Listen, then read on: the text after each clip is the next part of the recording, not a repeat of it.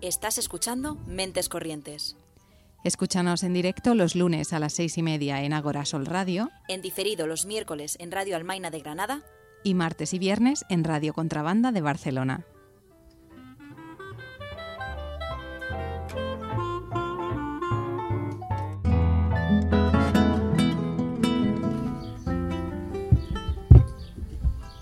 Otro día tuve un sueño húmedo. Lo sé, qué directo, qué rudo, qué vergüenza. Soltarlo así, de golpe y como inicio de un programa cultural cuando aún entra el sol por la ventana. Qué locura. Pero es cierto, lo tuve y os lo voy a contar. Soñé que me encontraba en el número 205 de la calle East Houston de Manhattan.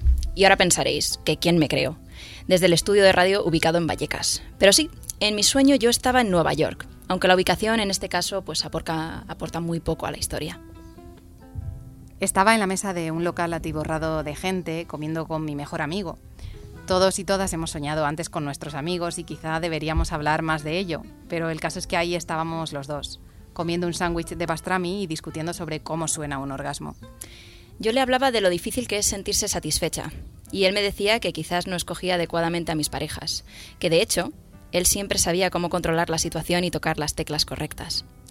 Entonces me quedé en silencio, una de las pocas cosas que aprendí en la universidad fue que es mejor mostrarlo en lugar de contarlo, así que extendí las manos y agarré fuerte la mesa. Lo que pasó durante el siguiente minuto y medio fue que confirmé mis declaraciones y así me lo hizo saber mi amigo, que por cierto se llama Billy y se apellida Crystal. Y me diréis, pero esto no es un sueño húmedo. Y yo os diré, ¿cómo que no? ¿Acaso hay algo más placentero que probar que tienes razón en medio del Katz Delicatessen de Manhattan, Nueva York, ubicado en el número 205 de la calle East Houston, y terminar con un bocadillo de pastrami?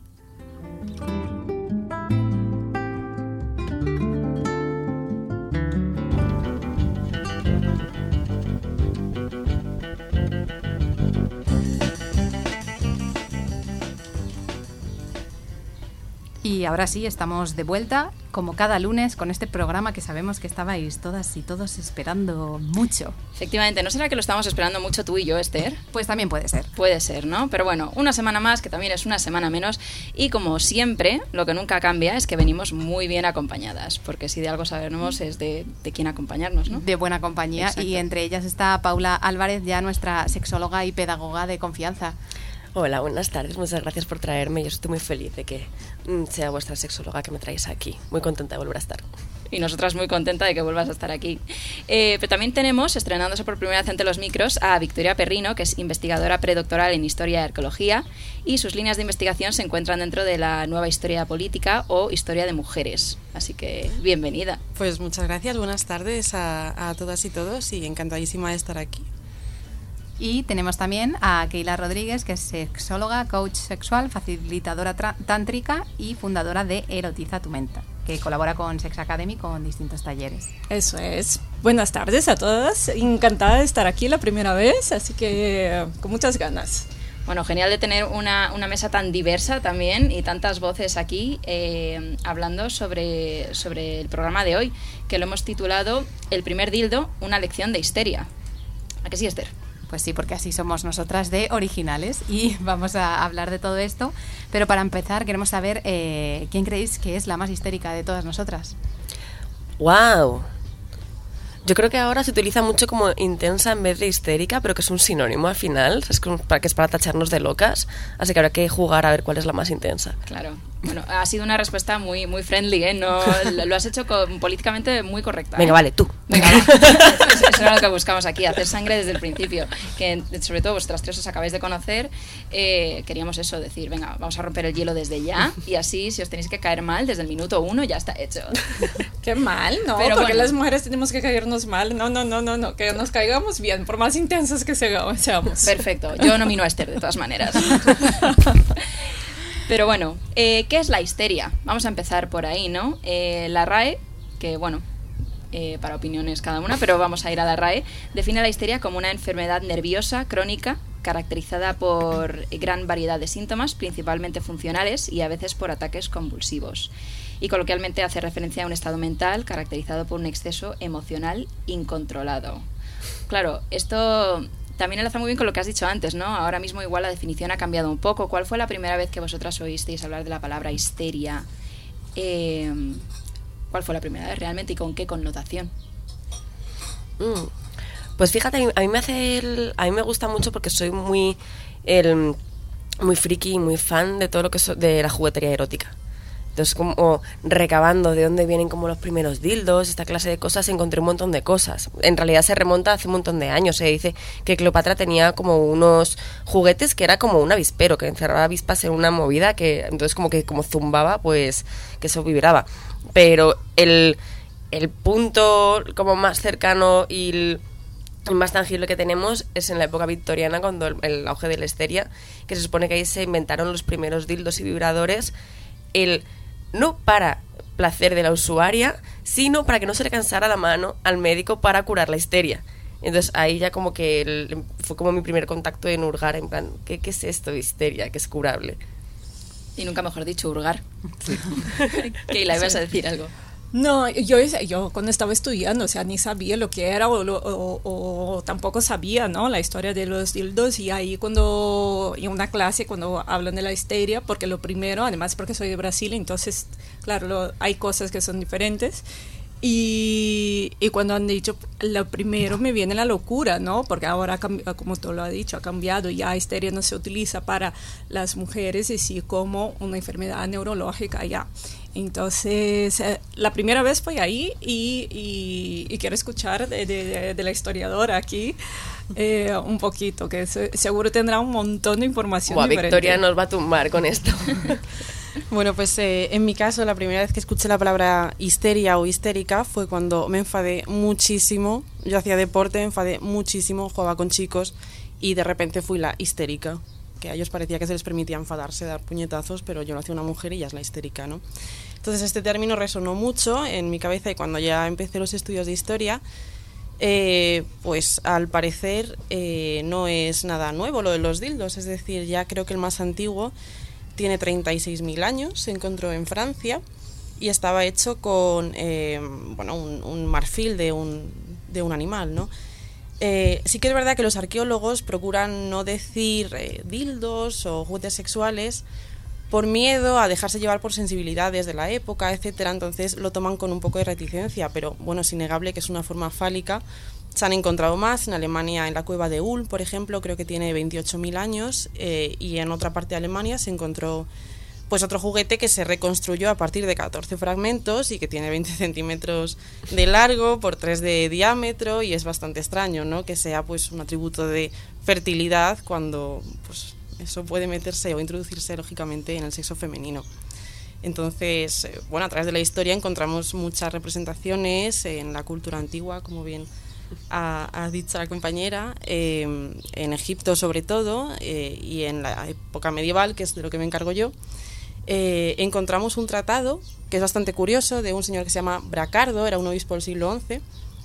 En este tratado, este señor pues eh, reprime a las mujeres, les dice que es un tratado para confesores, un manual de confesores, en el que dice que las mujeres tienen que ser castigadas con no con un Padre Nuestro, con años de penitencia por usar juguetes sexuales, o sea, lo que él llama juguetes sexuales. Por favor, es como el enfadadito de que Hostia. utilicemos Satisfyer, es el ofendidito Justo, de la época, justo. ¿eh? Sí, sí, sí. Pero- Pero, pero ¿sabe que, que es curioso, pues, ¿no? De la época antigua, en Tantra, desde luego se consagra de hace muchísimos años, es algo muy de, de la cultura tántrica o, o hindú, pero también podemos ir a un poco al budismo, al taoísmo, que ahí sí que ya no te diré cuántos ah, mil años hay, y sí que se consagra, que se honra tanto el genital femenino como el masculino, ¿no? Pero la histeria realmente que se puso conocida como solo femenina también tiene la masculina. De hecho, muchos estudios sobre la locura vienen por la represión sexual, que es otro dato muy importante, que no es solo para las mujeres, pero también existen los hombres.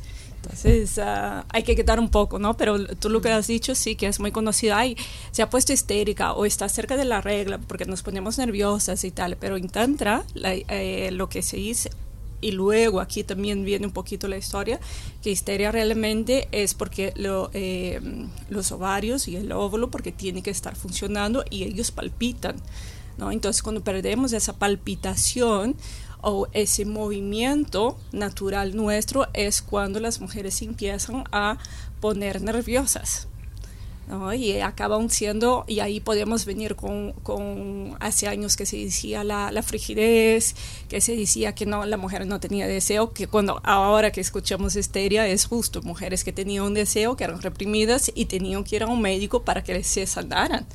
¿No? Y de ahí viene realmente la historia de todos los juguetes sexuales, que también es, es, es muy interesante, es muy bonita y es divertida desde el punto de vista que, que lo vas a ver, ¿no? Claro. Ahora que decir lo de la histeria, se supone que, que venía de Easter, como de, de útero, Exacto. y que era que, uh -huh. que, el útero se iba de paseo por el cuerpo. O sea, literalmente era eso. Claro, porque, porque los sistemas nervioso parasimpático y simpático, con ese palpitar, que es igual que el del corazón, entonces te está equilibrando. Por eso que es, llega todo el cuerpo. Entonces en Tantra se estudia muchísimo eso. Al final es curioso como ver que todo tiene su explicación y realmente, o sea, mi primera, cuando yo primera, por primera vez conocí esta palabra, realmente fue por lo mismo que has contado tú, Victoria, ¿no? Era como un adjetivo de cómo puede ser una persona, ¿no? Definiendo un estado mental emocional sin, sin saber nada de lo que lleva este trasfondo, ¿no?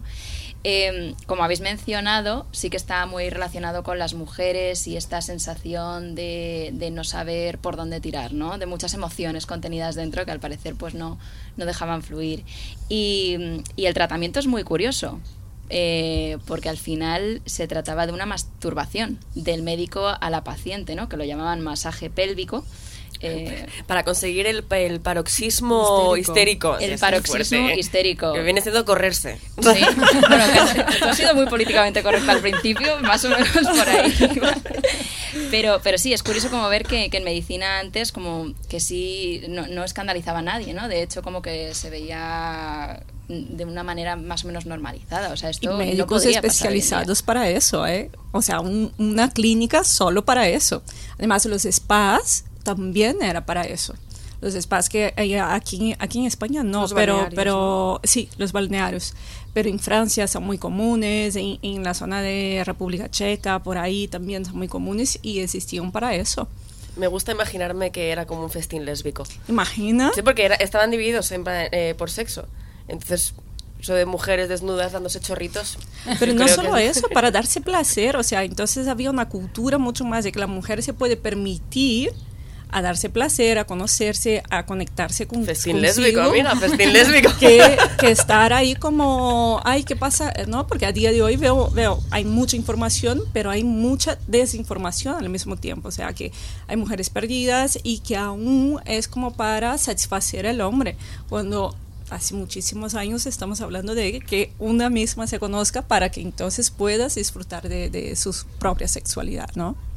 También en este caso se considera bastante que había un sesgo de género en el sentido de que muchos de los síntomas asociados a esta supuesta histeria, que en un principio sí que tenía, bueno, era asociada solo a las mujeres, posterior, posteriormente fue considerada una enfermedad mental, pero eh, a día de hoy pues eh, muchos de esos síntomas están recogidos por otras enfermedades como pueden ser la epilepsia o un trastorno disociativo, que, que en este caso, más allá de, de, de coartar esa libertad sexual de las mujeres también era incluso el hecho de bueno, cualquier cosa que pase es que te pasa por ser mujer, ¿no? Y ya no entramos a valorar si es otra enfermedad, es como, no, no, esto es que estás loca, ¿no?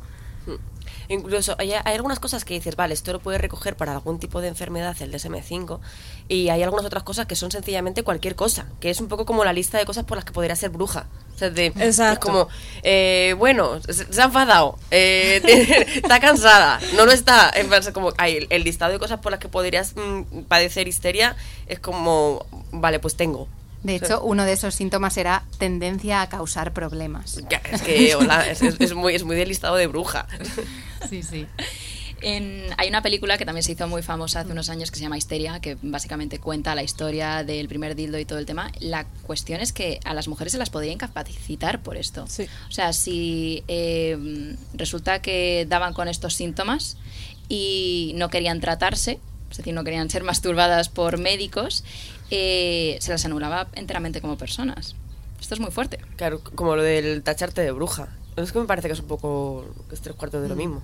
O sea, al fin y al cabo siempre se niega a la mujer, ¿no? A lo largo de la historia es verdad que cuando tiene quizás eh, poder adquisitivo o poder sobre alguna forma de política o familiar, eh, siempre trata de el marido en este caso pues, eh, de alguna forma. Hay muchos casos en la Edad Media en los que la acusa de adúltera directamente, la pegan una paliza, la torturan, la mujer dice que no. Y bueno, luego se ve que porque la teniente era la mujer y el marido quería apropiarse de, de su patrimonio. Entonces es verdad que muchas veces también quizá a lo mejor le gusta a otra mujer, no sabía cómo hacerlo y pues bueno, esta es histérica.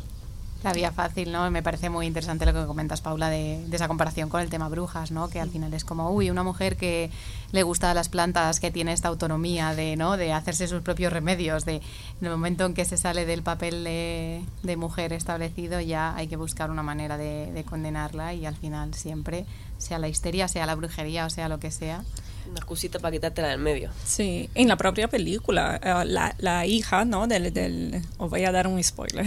Bueno, que no la, haya visto a estas alturas, no pasa nada. Eh, la propia hija de, de, de, uno de los médicos que se dedica a eso eh, está echada, ¿no? Como porque quiere utilizar, utilizar pantalón, quiere pelear por... por eh, la educación. La educación y, y, la autonomía de la mujer, pero como habéis dicho, eso es una parte social, política, que la mujer antes era eh, una parte del negocio, ¿no? Que es como en plan, vamos a casar la hija para que podamos ten, eh, seguir con el patrimonio. Entonces hay mucha historia detrás de eso.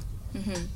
De hecho, también hemos visto que, que Freud está muy presente en todo lo que tiene que ver con la histeria, ¿no? Y que a partir de esta supuesta enfermedad, pues eh, él fue quien empezó a desarrollar cierta conjetura del, del, inconsciente y que fue quien terminó por afirmar que lo que se conocía como histeria femenina era provocado por un hecho traumático que había sido reprimido. Eh, y, y, fue el principio de lo que hoy se conoce como, como el psicoanálisis. También, ¿cómo, o sea, ¿qué tiene que ver el orgasmo con el psicoanálisis? A, a mí es que Freud me cae un poco mal. Una vez que se Yo creo que casi todas las mujeres. Sí, pero eh, me sorprendió como una vez que se me tiró mucha gente encima porque hice un, un pequeño vídeo para Frida diciendo que. Y, y, se me ocurrió mencionar que era misógino.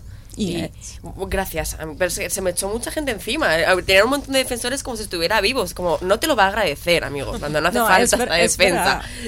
Es, o sea, es verdad, porque también estuve hace tiempo en un, una, un congreso de sexualidad y casi todas las mujeres era como misógino y no lo sé qué, y los hombres defendiendo y era como plan, no, o sea, vamos, vamos un poquito, sí, sí. hombre, que tampoco hay que, ¿no? Como eh, ahora demonizar todo, pero, pero sí que el, ese señor con la información que tenía hasta entonces es verdad que ayudó en algunas cosas, pero no en otras. Pero es verdad que en, en el tema de la histeria viene el deseo reprimido, ¿no? Que, que, luego se hizo popular por eso, o sea, todos los deseos que no tienen solo que ver con la sexualidad, pero cualquier eh, deseo reprimido o inconsciente que tengamos, que viene un poquito de ahí, lo, lo de, de ese señor. A mí lo que me el, lo, lo, que veo que está conectado y que me cae realmente mal de este señor era como que hablaba que había como un eh, como un or orgasmo maduro de, sí. de, la mujer adulta que debía ser a través de la vagina. Entonces, el, esto que todavía nos ha llegado hasta ahora de ser clitoriano vaginal, que es una cosa absolutamente ridícula y que es mentira, el, pues viene por este señor, en realidad. Sí. Entonces, y, y, es una forma además de posición patriarcal de hacernos creer que debemos ser penetradas para poder alcanzar eh, orgasmos o, o, yo que sé, no estar histéricas, ¿no? Y, y, decía que la masturbación a través de, de, digamos, como tocarse por fuera, a través del clítoris, era una cosa el, infantil y que era, no era propio de una mujer que había alcanzado la madurez y que básicamente había que transitar como de un sitio a otro. Y, y creo que esto ha hecho mucho daño de cara al placer de las mujeres. Y, y creo que esto como que puede estar conectado, porque de hecho el bueno, es que es todo, es que es todo placer de las mujeres y, y, y ponernos además de e, etiquetas como de enfermas por no haber transitado de una cosa u otra o por no darnos placer de una forma u otra o por no darnos placer directamente y, y creo que esa puede ser como una buena conexión con este señor. Sí, la desinformación sobre todo, ¿no? Porque hay una parte que, que ahí se pierde dentro de la sexualidad, que el hombre sí se puede permitir eh, tocarse, acariciarse y todo está ok. No se habla que la eyaculación es una cosa y que el orgasmo es otro. Y, eso, no hay educación, o sea, los hombres me, me, me, dicen, pero ¿cómo? ¿Cómo qué? ¿Y cómo que es diferente? O antes prueba y después ves la diferencia, ¿no? O sea, tienes que aprender y es lo mismo con la mujer. Y entonces vino mucho de esa historia de ese señor diciendo que eh, había esa parte infantil. A día de hoy ya vamos cambiando un poquito, por suerte, pero, pero falta un poco de trabajo todavía, ¿no? A veces parece perpetuarse la creencia, ¿no? De que el hombre, o sea, el sexo es un privilegio masculino y un deber femenino. Al fin y al cabo las mujeres parece que están hechas para procrear y los hombres pues para tener placer, pero bueno, afortunadamente como decís, vamos, vamos avanzando hacia adelante y, y cambiándolo. Vamos avanzando hasta que se hace un comentario sobre Freud y se te echa todo el mundo encima. Otra cosa que también eh, nos destaca mucho después de haber estado investigando un poco sobre el tema es que por un lado tenemos eh, a los hombres en general como mayor impedimento del placer femenino, pero a la vez a los hombres en general como los que invirtieron en que los juguetes sexuales eh, se desarrollasen a día de hoy. Que en Instagram hemos puesto así por, por la broma, ¿no? ¿Por qué se inventó el vibrador? ¿Porque al hombre se le cansó la mano? ¿O por tal y cual? Y hemos tenido algún comentario de, ah, ¿qué pasa? ¿Que las mujeres no tienen manos? Y es como, sí, tenían manos, pero no derechos. Entonces, realmente fueron, eh, o sea, realmente fue porque se les debió cansar la mano y fue como, ¿cómo hacemos nuestro trabajo más simple, ¿no? Entonces, siendo ellos los únicos que tenían acceso a poder innovar, a poder financiar proyectos, eh, me causa mucha curiosidad que fuesen ellos los que empezasen todo esto, pero también los que lo limitasen de alguna manera. Claro, es que corrígeme si me equivoco, pero hasta donde yo sé, lo crearon para que a los médicos no se les cansara la mano, no para que no se les cansara la mano eh, a los amantes para satisfacer a, las mujeres a las que querían satisfacer.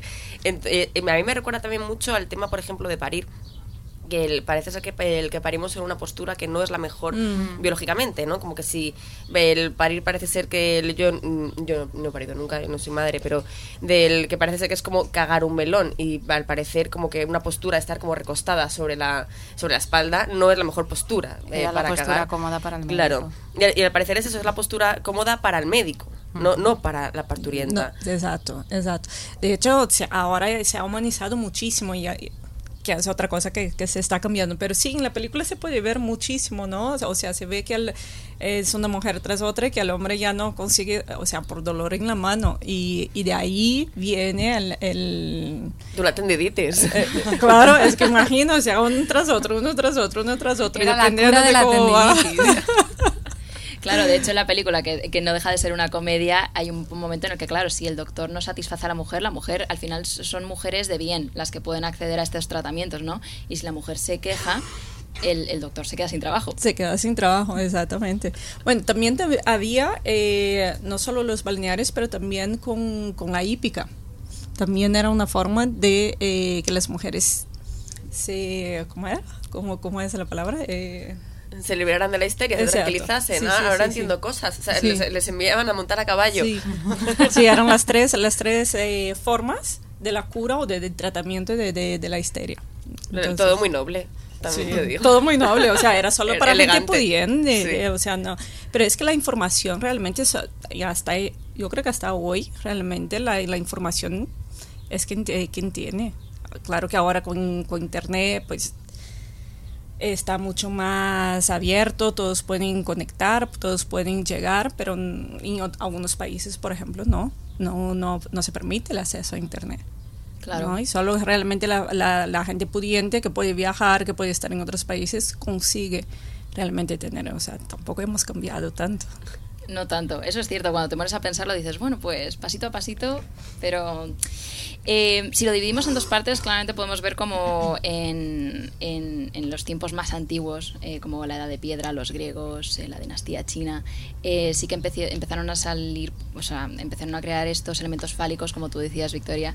Y una cosa que nos ha llamado la atención, que no sabemos mucho al respecto, no sé si tú sabrás un poquillo más, que, que, o sea, ¿qué vino antes, el placer o la tortura? Porque hemos visto que esto también se empleaba como elemento de tortura y que no sabemos si en algún momento, en medio de estar torturando a alguien, dijeron, ah, pues oye, parece que se lo pasa bien.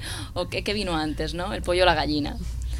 Yo diría el placer, ¿no? Porque al fin y al cabo todos, bueno, las mujeres eh, se quedan embarazadas, eh, tienen hijos, entonces inevitablemente eso se sabía que, bueno, una mujer pues de repente empezaba a crecer el estómago, con el estómago, la parte abdominal, eh, y un día pues tenía un hijo, ¿no? Entonces eran símbolos de fertilidad que seguramente también pues tratarían de estimular a las mujeres para seguir procreando. Yo opino que, que el placer, parece que lleva otra vez a Freud, ¿no? Con el eros y el tánatos, la pulsión pero sí, sí, inevitablemente considero que, que, el placer. Más que nada porque hay muchos testimonios a lo largo de la historia que así lo recogen, ¿no? Entonces... Está bien saberlo, entonces. El hedonismo primero. Claro, el poder es que hay maneras de utilizarlo para el bien o para el mal. Como todo. Como la, como la cosquilla, las cosquillas también eran una forma de tortura. Eso sí que es una tortura, eso es ni placer ni nada, es únicamente para la tortura.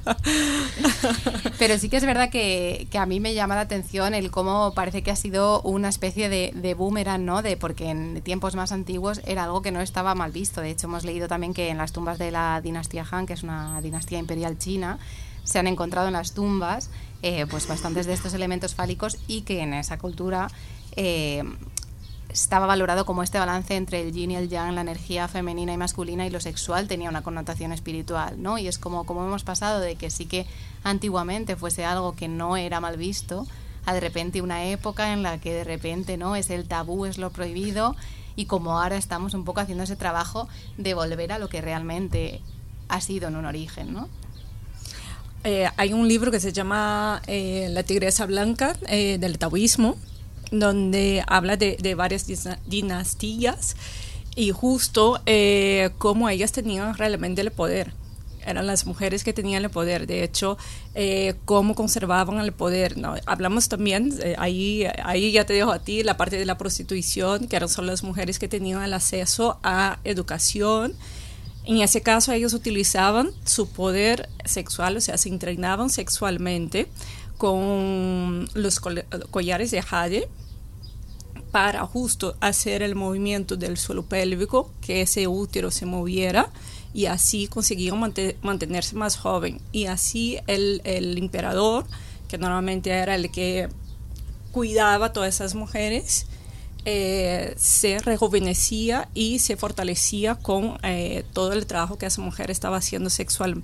Entonces ahí sí que es como desde el tantra del taoísmo que hubo toda esa historia, después se quemó muchos libros, mucha, mucha cosa para que no llegara toda esa información, que es lo, lo curioso. Pero si vemos dentro del catolicismo también no hubo mucho eso. Yo estaba pensando, Esther, que me entierren con todos mis juguetes, a mí también. con, con los gatos, madre, con la mascota y con los juguetes. Pero antes sí que es cierto que, o sea, que como que ha habido un parón en la historia y se ha vuelto a empezar de nuevo, ¿no? Los griegos también les encantaban las orgías, pasárselo bien, no identificaban entre géneros, tampoco era como, bueno, todo es bienvenido, ¿no? Eh, ¿qué, qué fue lo que, lo que hizo que todo esto parase y se volviese como... Yo diría la mentalidad victoriana de la época. Es decir, eh, hay una línea clara que, que el parón está justo ahí, donde la mujer empieza a demonizarse, o sea, toda la cultura eh, violenta que se desarrolla de las mujeres en época medieval, en el Renacimiento, no solo el Renacimiento por el arte, el Renacimiento porque todos... eh, todas las, las ideas malas contra las mujeres, por así decirlo, no todos los prejuicios que había en época grecorromana también renacen. Entonces, a partir de ahí es, es pues, una, una em, salida ascendente hacia la época victoriana que culmina con la represión total a la mujer, la negación de la mujer y sobre todo, obviamente, el sexo. Es decir, en la película creo que también se ve que el hombre lo hace solo por fines médicos, de decir, oye, yo tengo aquí la consulta y tengo que hacer esto, pero las mujeres saben realmente a lo que van, ¿no? Entonces es verdad que hay una dicotomía bastante clara entre lo que un hombre piensa, el servicio que está dando, que es un tratamiento clínico, y lo que una mujer realmente busca. Echa la ley, echa la trampa, ¿no? Justo. Estoy haciendo números, en plan de cada cuánto va, o sea, cada cuánto es el ciclo de cientos de años en los que se hace una regresión y se vuelve a empezar y despegar. Bueno, Es verdad. es ¿Cu- verdad. ¿Cuánto nos queda más o menos? exactamente, eso estoy pensando, de cuánto nos queda de orgía. No, pero antes era muy matriarcal y después empezó a ser patriarcal y así vamos, o sea, entre una cosa y la otra, que es como, a ver, no nos podemos hacer amiguitos todos y ir bien, o sea, no como los niños, los niños es- no, no, no miran a ese hombre o a esa mujer, es jugamos. No, no hay toda esa historia, pero bueno, hay una parte de poder, de, de social, de, de, de, de, dinero, de, de, de muchas cosas que, que no lo sabemos, ¿no? Ahí seguramente en la parte de historia y demás, pues seguramente lo verás mucho más. Claro, es decir, el, el poder tiene unas cuotas, por así decirlo. Si ya entra la mujer y rompe la mujer, significa que X hombres no van a copar esas cuotas. O sea, ya es, es lógicamente una lucha ya no de clases, sino de géneros o sexos. Entonces, un hombre lógicamente no va a perder. Pero no tú quieren crees- perder el privilegio. ¿Tú crees que la religión fue la que cambió todo? No necesariamente la religión, sí, el sí la interpretación quizá de esa religión, por religión ha habido desde nosotros en la era cristiana, tenemos cristianismo desde hace más de 2000 años, ¿no? Pero quizá la reinterpretación eh, con bueno, toda la revolución, todas las revoluciones que hubo de pensamiento y demás, fue lo que, pese a que la mujer es la mitad de la sociedad, no se la quería tener en cuenta por, por eso, por, por puro, puro afán político y puro, puro poder. Y al final eso es algo que pasa en todas las religiones, ¿no? Que el problema normalmente no viene de la religión en sí misma, viene de la interpretación que se hace, ¿sabes? En este tema o, o en cualquiera, ¿no? Que es como los textos antiguos normalmente son algo metafórico, ¿no? Que es, pues eso, deja Sí, la- mucho espacio a la libre interpretación. La interpretación que, que teníamos, que no es la, la religión en sí, pero sí de- desde el... eh, uy, se me fue. Eh, desde, desde la que vivimos el cristianismo sí que ha cambiado mucho, ¿no? Como la mujer es solo para eso, la mujer es eh, para aquello, pero sí a través de una traducción de que no sabemos quién ha hecho para que se haga de esa forma. De hecho, es que Ana y yo en la carrera tuvimos, eh, creo que estabas en esa asignatura, Ana, lo mismo te he metido y no. No sé lo que vas a decir ahora, estoy un poco preocupada, pero bueno, vale. Al menos yo en la carrera eh, había una optativa que era de las mujeres en las religiones. ¿Estabas en esa optativa? No estaba. Bueno, Oye, pues me la acabo de inventar. eso, ¿no? Sí, y, y fue muy... Yo aprendí un montón en esa asignatura porque al final, eh, pues eso, vimos el papel de la mujer en las distintas religiones y cómo en una misma religión había textos muy opuestos. Unos hablando mucho de esa libertad y esa independencia de la mujer y otros no. ¿Por qué? Porque realmente pues esa- ahí entra esa interpretación, es como, uy, se ha dado prioridad a esta versión, lo que conocemos es que Eva fue creada de una costilla de Adán, pero y todos estos otros textos que dicen esto otro, ¿no? Y bien sea en el cristianismo como en otras religiones, ¿no? Ahora no me acuerdo de todos los detalles, pero vimos un montón de, de casos que era como en una misma religión se decían en distintos puntos muchas cosas, pero a lo que donde se ha puesto el foco es en lo que interesa desde la interpretación actual de la sociedad, no desde una vista global de todo lo que habla esa religión.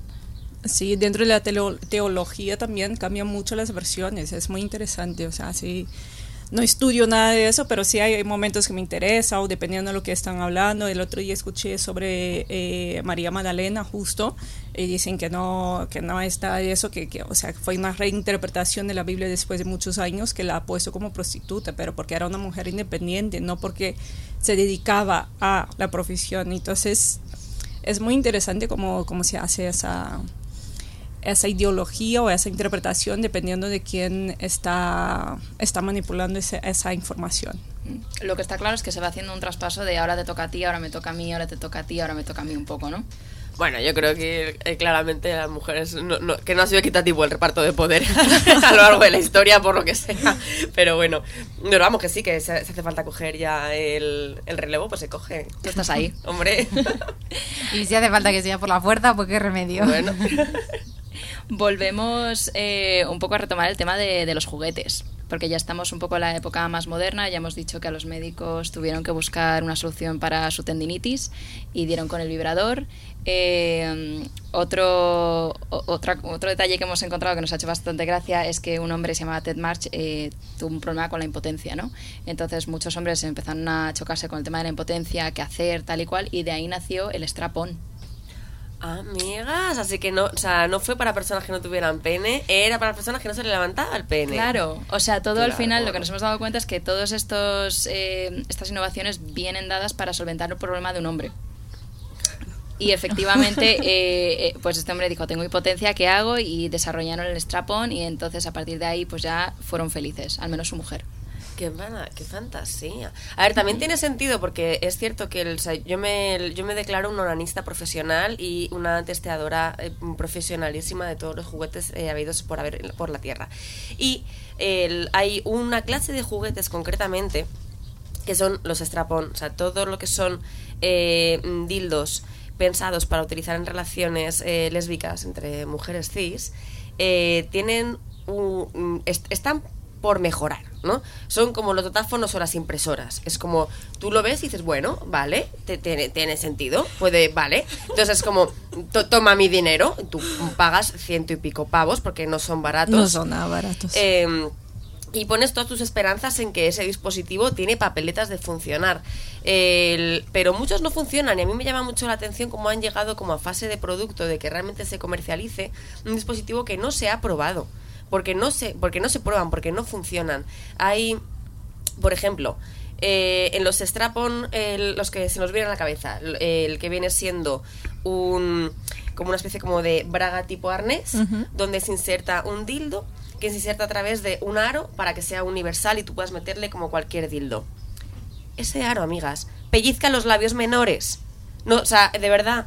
O sea, no se ha dado cuenta ante, alguien antes. O sea, yo mm, creo que es la primera vez que lo, que lo digo en, en un sitio eh, público y la primera vez que lo oigo también decir a alguien. Pero es- esto es una realidad que ocurre. Tú cuando estás eh, eh, teniendo sexo, no te apetece que te pellizque los labios un dispositivo. No, no Ni da que te gusto, roce, te corta el ni rollo. que- ni O sea, que es, es lo peor. frío. O sea, está mal, ¿vale? Entonces hay otras marcas que han, que han hecho unos que son como un eh, como cómo definirlo Eh, un, ay bueno, una cosa antropomórfica pequeñita en la que se inserta el dildo eh, por dentro, pero esos dildos de esta marca que lo hace eh, son extremadamente grandes, esa es otra. Tienen unos tamaños que, que están pues eh, hechos pues para el, el ego herido de una persona con un pene pequeño, no para un- una mujer lesbiana que le apetece tener sexo con penetración mm, con juguetes. O sea, hay, unos tamaños de dildo que, les, que, estarían, que están muy bien, pero estaría bien que hubiese variedad, para que pudiéramos elegir entre diferentes tamaños según el que te apetezca más o menos, porque si te duele a lo mejor que te choque con el cuello del útero, esos pues no son tu medida. Y luego hay otros que son mis favoritos y los que ya son como el, el culmen de lo, de lo mal di- diseñado, que son los que son manos libres, ¿vale? Que vienen a ser unos que son un dildo doble, que tienen, yo cuando, si coges eh, tu mano y eh, coges los, eh, te dejas solamente el pulgar y el índice estirados y arrugar los demás, es esto, ¿vale? El pulgar sería el que se inserta en la persona que lo quiere vestir y el índice, el, como lo que sería, vendría siendo como el dildo o el pene como a utilizar. ¿Qué sucede? Que muchos, la conexión que hay entre pulgar e índice es demasiado, no es rígida, no hace una buena conexión. Entonces, si tú meneas esto, pero la fuerza por aquí se va, no te vale para nada. Si esto de aquí es de silicona, no sirve, amigas. Tú haces así, pero aquí no se está moviendo, se pierde. Bueno, pues de estos, así. Y luego, otras, que lo de aquí sea liso. O sea, sea, no tenga, digamos, como que la zona insertable para la mm, mujer que lo quiere vestir, el, no tenga una. Eh, como los plug, los plug anales son una bola y luego el- se, se El estrecha. ¿no? De tal forma que tú con el suelo pélvico podrías engan- ¿sabes? Al abrazarlo y apretarlo y que no se salga.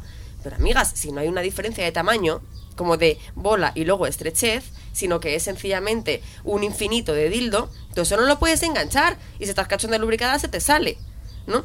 Bueno, pues esto que parece como muy de cajón, os aseguro que No. hay muchísimos juguetes de No ciento y pico pi- pavos No está, pensado. en las baldas de las tiendas, lo sabéis, ¿verdad? O sea, es que esto y es, pero venga ya, o sea, ¿por qué lo siguen diseñando personas que no lo han probado? ¿Sabes? Que, que y, y- y luego llego yo y, y me gasto mi dinero, Y me decepciono una y otra vez. Pero yo creo que depende de la marca, porque ahora hay una marca catalana que, que sí lo tiene súper Ah, bien. hay algunas que sí, yo Ahora tengo mis- mis buenas sé recomendaciones. Si yo no sé decirte algo- porque ya soy, ya soy perdida, pero, Sí, sí, yo sí, pero pero sí. como, como no pagan no voy a decir nombres, pero si me escribís o me pedís cita en mi consulta, yo os asesoro. Pero, pero sí que voy a, a una tienda donde algunas veces doy talleres y, y las chicas me explican, porque yo de, de los juguetes sé decir que sé algunos, o los más básicos, pero no, no, soy, no soy una gran fan de, lo- de los juguetes sexuales, sinceramente. Creo que los juguetes pueden llegar a, a dar un... Tengo muchas clientes que vienen que tienen dolor o que se han anestesiado, que ya no consiguen llegar al orgasmo. Entonces yo no soy tan a favor, soy a favor que sí que puedes eh, utilizarlo de- y eso te va a ayudar a tu autoconocimiento, a disfrutar o a, a mujeres que nunca han llegado al orgasmo y que lo consiguen a través de los juguetes. Pero particularmente creo que eh, si no lo sabes usar o, o ya te vicias con un, un estilo, con una forma y ya no conseguirás de otra forma. Entonces antes es importante que se autoconozcan, después utilicen el juguete de la forma que quieran, como lo quieran, pero que sepan utilizarlo. Mm. Estaría muy bien, que es una cosa que estoy pensando yo, o sea, en, en, en YouTube hay reviews de todo. En la vida hay reviews de todo, ¿no? De este libro, no sé si te gusta o no te gusta, esta ropa, y siempre hay alguien que se lo prueba. Te lo enseña y te dice, mira, así es como queda, ¿no? Y los reviews de juguetes es como que están empezando a salir, pero todavía no hay mucho, como que todavía mucho, un, un poquillo de estigma y de hecho, incluso algunos los tienes que ir a ver en, en páginas eh, porno. Tía, los reviews del Satisfyer en Amazon. ¿Os acordáis de eso? O sea, por favor, qué fantasía fue. Si hagamos Pero eso eso fue pagado. es- No, no, pero no lo viste, había hilos en Twitter entero. O sea, es que ni siquiera eran de, de las propias usuarias, eran de señores enfadados, en plan. De socorro, odio este trasto del infierno. Mi mujer me ha pedido el divorcio. Eh, Era, era tremendo, había, había muchísimo humor en esas reviews. el mejor marketing realmente. Sí. que a mí me parece muy gracioso porque eh, Lord John Wilmot, que es bueno un eh, teniente inglés de- del siglo XIX, perdón, del siglo XVII, hizo un poema llamado Señor Dildo, en el que expresaba el temor de que las mujeres dejasen a sus maridos porque no les satisfacían tanto como un dildo. Por. O sea, que era una preocupación ya que lleva, lleva años. Sí. Pero años, sí, sí, sí. Sigue, Está en nuestro ADN ya, se ha ido trasladando de generación en generación. Pero lo, lo que dices también de que hay mucha insatisfacción con respecto a los juguetes, igual es un tema del que habría que, que hablar más y, mm, o sea, sin saber nada, pero con la documentación que, que tenemos de esta semana, a lo mejor tiene que ver, o sea, con lo que tengo aquí escrito, por ejemplo, la, la Magic One de Hitachi. Guau. En principio, claro, todos estos juguetes como que fueron creados para otra cosa, ¿no? Igual que lo que hemos dicho, el primer vibrador fue, bueno, al final era lo que era, ¿no? Pero con fines médicos, no era como el para el autoplacer, ¿no? Pues eh, la Magic Wand, que es quizás uno de los juguetes más famosos que hay, fue en teoría inventada para el dolor de espalda. O sea, de hecho, el, el momento. eh, Para mí, un momento mágico es esa escena de sexo en Nueva York con Samantha yendo a devolver el Itachi, ¿no? Que dice, como este. Que ahora, pues tampoco mal dicho, pero en ese momento era revolucionario, que dijo, como este consolador no funciona, dijo, no es un consolador. Y dices, como, bueno, amigo, eso lo dirás tú. Y. y sí, fue una revolución. A mí me hace mucha gracia que yo me compré uno eh, y viene con unas instrucciones de cómo usarlo. Eh, y os juro que aparece todas las partes del cuerpo que os podáis imaginar, menos, para la que se usa. es que estuve a punto de publicarse y las instrucciones era como, me están vacilando. Es, es- es grandioso. Yo soy una fiel defensora de los em, bastones de masaje para cuello, que obviamente no son para el cuello, pero son el mejor juguete de la Tierra. Y todo el mundo Eso lo sabe. ¿no? Eso es verdad. Pero, pero sí, igual es que no se ha como dado una vuelta a ver, ¿esto para qué se usa? Hombre. Vamos, vamos a, a verlo, porque una otra de las cosas fue que por, por el tema de la censura, sobre todo en Japón, eh, se, toparon con que no podían seguir creando juguetes sexuales con forma de pene. Entonces de ahí nació la tortuga y el conejo. El conejito. Porque tenían que empezar a innovar un poco con el tema de animales, que fuesen de colores, patito. claro, de, colores, así vibrantes, tal y cual. que se quitara el, el formato del Claro. pene. O sea, Algo que tu hijo te pediría si pasa por la tienda, ¿no? Os digo una cosa, yo estoy convencida. Hay una eh, famosa marca de skincare que tiene un dispositivo que vibra para la cara que vale Ah, una sí, millonada. sí, Sí, ¿cuál sí. es? De- y yo estoy 100% convencida, aquí lo digo, que nadie lo usa en la cara porque no está justificado ese precio para ese dispositivo. Y yo creo que mm, señoras de bien lo tienen en su ducha, muy bien camufladito y no lo usan en la cara. Al lado del Ay. 50 sombras de Grey. Exacto. Hay, hay algunos que, que parecen material de, de decoración, o sea, que hay preciosos, preciosos, tanto, tanto españolas como marcas españolas como, como extranjeras. O sea, hay una que es súper famosa, que tampoco vamos a La, utilizar la nombre. japonesa, hay una japonesa preciosa que tiene líneas además del eh, que va sacando ediciones cada año y es una cosa preciosísima. Es Hiroja con H en la o sea, es súper bonito y la textura y, y Sí. va sacando como líneas de, de mar y es como uno que parece como una estrella de mar, otro que parece como una onda, otro que tal y, y- y la textura es una cosa bárbara. Hay uno que era un helado. Hace tiempo que lo he visto y, flipé porque era como lo veías y era como así y luego lo tocaba y era madre mía Pero puede que esto también, porque ahora mismo se está anteponiendo mucho los aesthetics, ¿no? La estética del producto, tal y cual. Quizá eh, se está dejando de lado un poco la funcionalidad. Yo creo que es que el, ha, ha habido como un problema histórico que es pensar que realmente orgasmábamos las mujeres a base de que nos penetrasen de cualquier manera y, es que- Mm. y se tenía un poquito menos en cuenta que el clítoris tiene la cabeza fuera y había un acceso fácil. Entonces creo que mm, muchas mujeres se vienen masturbando a base de frotarse contra la almohada, frotarse contra cosas, tocarse Exacto. por fuera, utilizar vibradores por fuera y luego cuando se han encontrado con la cosa más común que era lo que teníamos nosotras hasta hace 10 años, que eran exclusivamente dildos con forma fálica, era como, bueno, pues tal vez la masturbación no para mí, porque introducirme cosas por la vagina no me entusiasma tanto. Entonces, ahora que parece ser que la industria se ha dado cuenta de que el placer también está fuera o prácticamente está casi todo fuera, pues, eh, bueno, que depende de cada una, pero bueno, el clítoris tiene raíces internas, vale, pero que hay una fuente de placer fuera bastante evidente, eso me parece que es una realidad eh, innegable. Entonces, claro, cualquier cosita que le pongas la forma que te dé la gana, pero que vivir y que te puedas restregar por fuera, pues nos vale. Claro. Bueno, pues sí, muy, muy- tal cual. Eh, no nos olvidamos también de. ah, hay pocos, no tienen tanto tanta fama, pero en el flashlight de los hombres, por ejemplo, Mm. en principio se inventó para, eh, para, para simplemente recoger el semen cuando iban a donarlo. Anda. Hasta que dijeron, Sí. oye, mira, igual a esto le podemos sacar un poco más de partido eh, como juguete sexual, pero en realidad tampoco era con la función de dar más placer, sino con la función de recoger todo de manera más, un poquito más limpia, me imagino. Dios, con lo horroroso que es limpiar ese dispositivo. Y, y con todo y con esto, que al final estamos todas aquí hablando de lo mismo, eh, el 50% de los adultos al parecer utilizan juguetes sexuales hoy en día. Vosotras, para vosotras, eh, ¿cómo de común es en vuestra vida privada, pero también en vuestra vida profesional, el, el hablar de esto? ¿Está comprobado? No, tengo parejas que no utilizan, que tienen un rechazo con, con, con los juguetes sexuales. De hecho, tenía una pareja esta semana que le he preguntado, pero tú te, tú te acaricias, te tocas en cuanto estás en la penetración, y me, pero hay que hacerlo. Y me quedo así como, eh, es tu cuerpo. O sea, no, no, no me tienes que preguntar a mí si tienes que hacerlo o no. O sea, eh, ¿qué estás haciendo, no? Como, como ah, todavía hay mucho, mucho miedo, mucha represión, eh, un- una falta tremenda de, de, de- no solo de creatividad, pero de dejarse llevar, de, de, de erotismo en la pareja. Y los juguetes vienen a ayudar también muchísimo. Pero sí que, eh, en- al menos en mis sesiones eh, y en las consultas que doy, eh, veo, veo complejo. Yo estaba pensando en un filósofo madrileño con eso del 50% que dice, poco me parece. La, sí, el- yo igual en consulta lo recomiendo mucho y sí que es verdad que yo cada vez veo como más apertura, que sí que es cierto que antes teníamos una masculinidad muy frágil y bueno, que seguimos teniendo, que le tiene pánico mm, a juguetes, ya sea porque puedan dar placer a su pareja en el caso de que sea una mujer.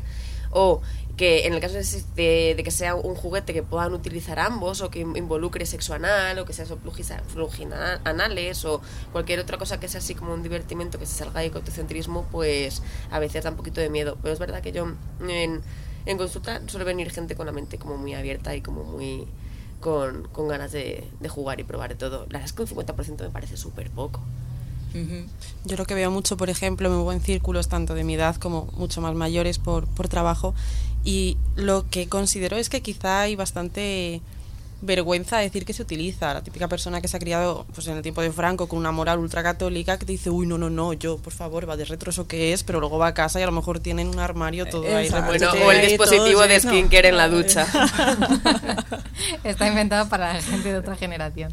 Sí, a mí he de decir que incluso a mí personalmente también me sorprende sobre todo en esas otras generaciones, ¿no? Porque como que tengo más cercano, pues la gente de mi edad que sí que no tiene ningún tipo de problema en hablar de esto, que lo usan quizá un poco más en pareja. Parece que sí que tengo la sensación de que en pareja la gente tiene un poco más de sesgo de, uy, no, ¿para qué necesito tal si ya tengo a mi pareja? Que es como no tiene nada que ver, pero bueno, ahí sí que lo noto, pero sí que a nivel de uso individual, recuerdo que una vez una vecina bastante más mayor que yo, muy preocupada, pues me contó que su hija se encontró eh, un vibrador en el baño y le echó la bronca a su hija. Y, mm, y bueno, mm, o sea, yo me quedé un poco eh, choqueada porque es como, uy, no me espero de alguien de esta edad que me vaya a contar su uso y casi que la sorpresa fue más en mí que en la mujer en su libertad de contarlo, ¿no? Pero quizás un poco porque no estoy acostumbrada quizá a escuchar de, de pues eso, de ciertas generaciones que sí que le den Pero, uso. ¿Quién echó la bronca a quién? Uy, su hija, su hija Ah. de 15 años a ella. Ay, qué fuerte. Hola. Ya os contaré la historia luego en privado. La vida al revés. Eh, hay una mm, conocida marca en, en- aquí en el centro, eh, un sex shop que ha sacado, de hecho, por el Día de la Madre, ven con tu madre y te hacemos un 20% de descuento o un 20 un 10% de descuento en cualquier juguete. Y me ha llamado mucho la atención porque, eh, o sea, es algo que para empezar a día de hoy se me ha quedado grabado en la o sea, me ha, me, ha, me, ha, me ha causado cierto shock de decir, ole, os- ostras, ole, y luego me he puesto a pensar, yo llevaría a mi madre a un sex shop y que nos diesen a las dos un 10% de descuento. Tía, es que lo has dicho y he pensado, ¿quieres ser mi madre? Vamos a buscar a alguien más. Pero eh, yo la mía no me la llevaría, no creo. Y no digo, sé. pues hombre, podría Pues, por proponerlo. sí, a lo igual lo mejor. que nos falta también es proponerlo como hijas, ¿eh? También, porque claro, Puede digo, ser. si no, no ha salido nunca, igual, igual de hecho es, es eso lo que nos falta, ¿no? Decir, oye, ¿te vienes? Pues hace tiempo estuve en una fiesta de, de, em, de un grupo de abogados y luego pues, así ya en petit comité, eh, gente que conocía y uno de los chicos que ya sabía, ah, porque normalmente no voy ahí, no, con, aquí en la frente diciendo, soy sexóloga. y, y él ya lo sabía y me dijo, ¿sabes qué regalé a, a, a mi hermana y a mi madre? Un, en la marca esa, un, un succionador de clítoris. Y yo, ah, pues muy bien, pues me parece fantástico. O sea, un chico había regalado, eh, no sé si era su cumpleaños o era Navidad o algo así, que lo había regalado. O sea, que eh, dependiendo del entorno o de la edad, sí que, que está, o sea, es común. Habrían matado por ver la cara del padre. Pues es- sí, yo no había pensado en el padre, yo, yo me quedé como interesante, interesante. Pero bueno, es curioso, igual es algo que sí que tiene, tendría que nacer en nosotros, ¿no? Igual que a vas a las generaciones, a tus padres y tal, para, para que te ayuden a un poco al principio en tu vida, igual llega un punto en el que... Igual que te ayudan con la declaración de la renta, Claro. pues quizá te ayudan a conseguir un asesorándote. 10% de descuento, ¿no? No se sabe. Bueno, eh, para cualquiera que lo haya notado, que no sé, o sea, que lo haya intentado, que lo haya hecho, que nos cuente su experiencia, vosotras, eh, si en algún momento lo, lo hacéis, contadnos también. Vamos a crear aquí un Excel donde apuntemos reacciones varias que hemos recibido y creamos así nuestro, nuestro propio 50%. Pues me parece maravilloso y qué mejor manera de cerrar este programa, que por desgracia se nos ha- va acabando el tiempo, que nos contéis un poco eh, bueno, vuestros proyectos, dónde os puede encontrar la gente y, y difundamos la palabra. Mm, Pues mira, yo si queréis os cuento. Yo soy Paula Álvarez, soy sexóloga, soy pedagoga y tengo una consulta, un consultorio de sexología online. Y me pueden pedir cita a través de mi Instagram, que es Paula Álvarez Sexóloga, que está ahí el link para pedir cita, o mi web, que mm, la voy a cambiar en breve, así que diré que mejor os metéis en Instagram y le deis al link, que es más seguro. Y luego tengo un podcast junto con Ruen La Red que se llama Nos Tienen Contentas, que está en todas las plataformas y que os recomiendo muchísimo porque es maravilloso. Bueno, yo soy Victoria Perrino, como decíamos, como decíamos al principio, eh, investigadora predoctoral tanto en la Universidad Complutense como en Lincoln. eh, y me podéis encontrar en Instagram, Victoria barra baja Carducci, eh, para cualquier pregunta relativa a cosas históricas, eh, de historia de mujeres, de nueva historia política. Y nada, aquí para eso estamos. Bueno, yo soy Keila Rodríguez, eh, vengo como colaboradora de Sex Academia, ahí donde tenemos talleres, formaciones. De hecho, tengo un taller muy especial que se llama Joyas del Placer, que lo pueden entrar en la página de Sex Academy ver, que es justo un entrenamiento donde damos a las mujeres con eh, algunas piedras, algunos minerales que eh, se utilizan justo para trabajar eh, todo el suelo pélvico un entrenamiento ahí muy muy bonito así que podéis mirar ahí o si no me podéis encontrar en Erotiza tu mente y ahí ya todo lo que queráis Perfecto, pues nos quedamos con todo esto, apuntamos todo, esperamos veros próximamente, tanto online fuera como aquí dentro en la mesa. Ha sido un gustazo que hayáis venido a hablar un rato con nosotras y que vaya bien el resto de la semana. Muchísimas placer. gracias, chicas. Muchas gracias. Y bueno, como seguramente mm, sabemos que estáis echando de menos la música que sonaba tanto en nuestros programas, hoy os traemos, os traemos a Denial, que es un proyecto con una propuesta con sonidos de pop rock muy frescos y potentes que podemos encuadrar dentro de la nueva ola que está en auge ahora y que recuerda esos sonidos de 2000. Así que os dejamos con Como Puedo.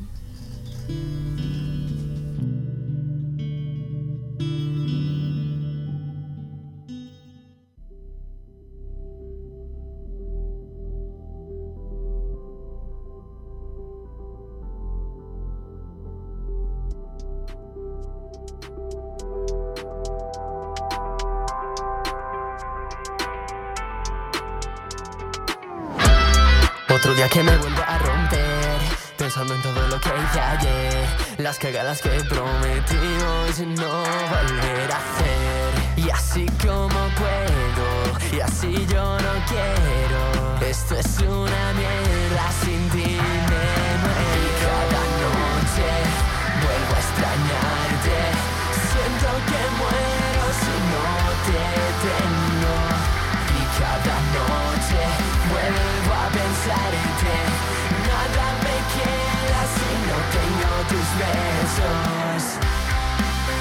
esto es verdad, no quiero que vuelvas. Sé que no es bueno que nos volvamos a hablar. Y aunque esto es verdad, no quiero que vuelvas. Sé que no es bueno que vuelva a mirar atrás. Otro día que me vuelvo a romper, pensando en todo lo que hiciste ayer. Las cagadas que prometiste, no volverme a hacer. Y así como puedo, así yo no quiero. Esto es una mierda sin ti me. Y cada noche vuelvo a extrañarte. Siento que muero si no te tengo. Y cada noche vuelvo a pensarte. Nada me queda si no tengo tus besos. Y aunque esto es verdad, no quiero que vuelvas. No es bueno que nos volvamos a hablar.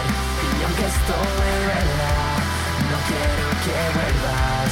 Sé que no es bueno que vuelva a mirar atrás.